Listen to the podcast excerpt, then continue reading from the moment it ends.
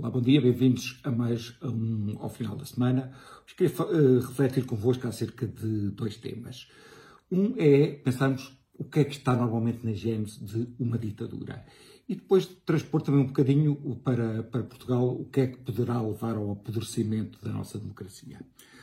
Uh, portanto, nós vimos aqueles incidentes todos no, no Capitólio e António Costa, a propósito disso, mandou um tweet a dizer que confiava na, nas instituições norte-americanas. Pois bem, eu também confio nas instituições norte-americanas. E até confio mais nas instituições norte-americanas do que nas instituições portuguesas. Isto porquê?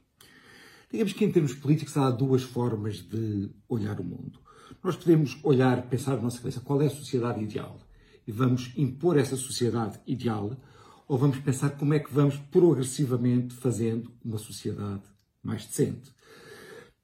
Todas as ditaduras tiveram a ver com um ideal de sociedade. Ou seja, eu pensei, o mundo devia ser organizado assim, eu vou impor que o mundo seja organizado assim, e, e, e a partir daí, assim, quem não, quem, quem, não concorda comigo é um inimigo do povo e eu assim imponho a minha ditadura. Isso aconteceu com as ditaduras ditas comunistas e com as ditaduras fascistas ou, ou, ou, ou de outro, outro tipo.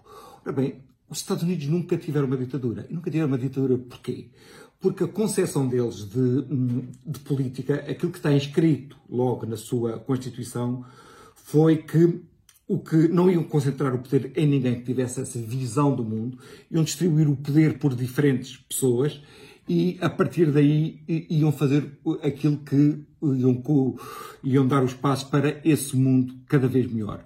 Portanto, o tipo de concentração de poder que, por exemplo, em Portugal o Partido Socialista tem, em que procura dominar todos, hum, tudo o que são aspectos cruciais do Estado, nos Estados Unidos, é algo que é muito difícil de acontecer. Portanto, nós tivemos um presidente menos equilibrado que vai sair agora e não foi por causa disso que a democracia dos Estados Unidos perigou. Quando há essa ânsia de, hum, de concentrar poder, então sim, aí, aí existe perigo que a democracia possa funcionar. Portanto, eh, no, no, quadro português, quando, quando se fala agora do, do perigo da democracia, tende-se a associá-lo muito a Ventura. Queria refletir se Ventura é, no, no, momento atual, um perigo para a democracia portuguesa. Eu penso que não.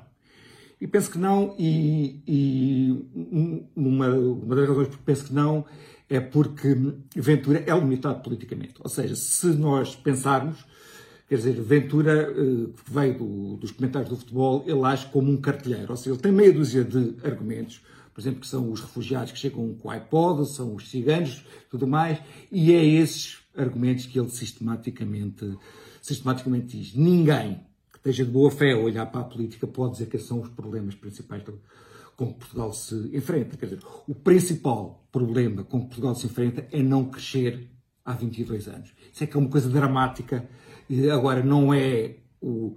É óbvio que a comunidade cigana tem que se fazer esforços para ser integrados e esses esforços estão a ser feitos. É óbvio que não concordo que, que chegam pessoas aqui de, uma rede de tráfico de, de, de refugiados que, que deem a, a, asilo político a marroquinos, que até acho que é uma ofensa que estamos a fazer a, a, a Marrocos, mas isso não são os principais problemas que nós temos. Aquilo que representa um perigo para a democracia portuguesa é, por um lado, o apodrecimento das instituições e, por outro lado, a falta de crescimento económico. Isto porquê? Porque aquilo que foi o seguro de vida, aquilo que fez com que as democracias fossem o sucesso na Europa, foi porque as democracias conseguiram dar mais liberdade às pessoas e, ao mesmo tempo, maior crescimento económico. As pessoas olham, assim, conforme muita gente diz, quer dizer, o comunismo aguentou tudo, menos, não só não aguentou, como o McDonald's tivesse aberto na Praça Vermelha e que eles vissem quais eram os padrões de consumo que havia deste lado. Eu, desta, eh, desta vez, queria ser breve, não vos queria avançar eh, demais, por isso, um até para a semana.